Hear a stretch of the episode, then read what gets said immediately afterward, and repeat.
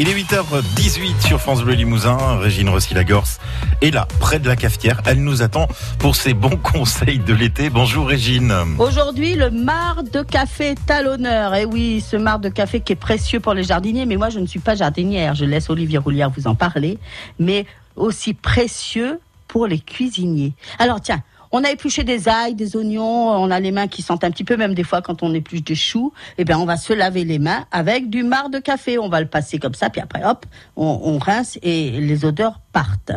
Alors vous pourrez mélanger votre marc de café avec du savon. D'ailleurs, il y a des, petits euh, producteurs euh, euh, de savon en, en, Limousin qui font des savons au marc de café exprès pour les odeurs on a une casserole qui est un peu grasse, ou même des fois quand on veut nettoyer la friteuse. Alors, une fois que l'huile est enlevée, on va passer un petit papier journal pour enlever le, surplus du gras. Mais vous allez mettre dedans du marc de café. Gardez-le, votre marc de café, dans un bocal près de votre évier. Hein. Donc, vous allez mettre un peu dedans le marc de café. C'est vraiment très, très, très pratique pour dégraisser une casserole ou d'autres plats.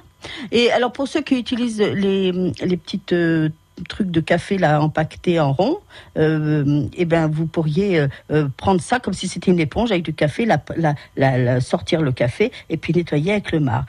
Tiens, vous avez un évier en inox ou un fourneau en inox, le marc de café c'est formidable. Vous allez passer ça avec une petite éponge et hop après une fois qu'on vous enlevez, ça enlève la graisse, elle fait briller. Et puis on me dit aussi que si on met du marc de café dans nos dans nos siphons de, de lavabo, ça nettoie aussi les lavabos.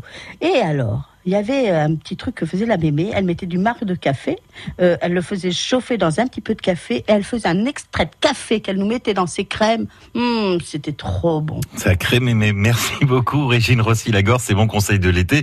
Et demain, on changera complètement de, de sujet. On parlera des pâtes. Régine est à retrouver sur notre site francebleu.fr.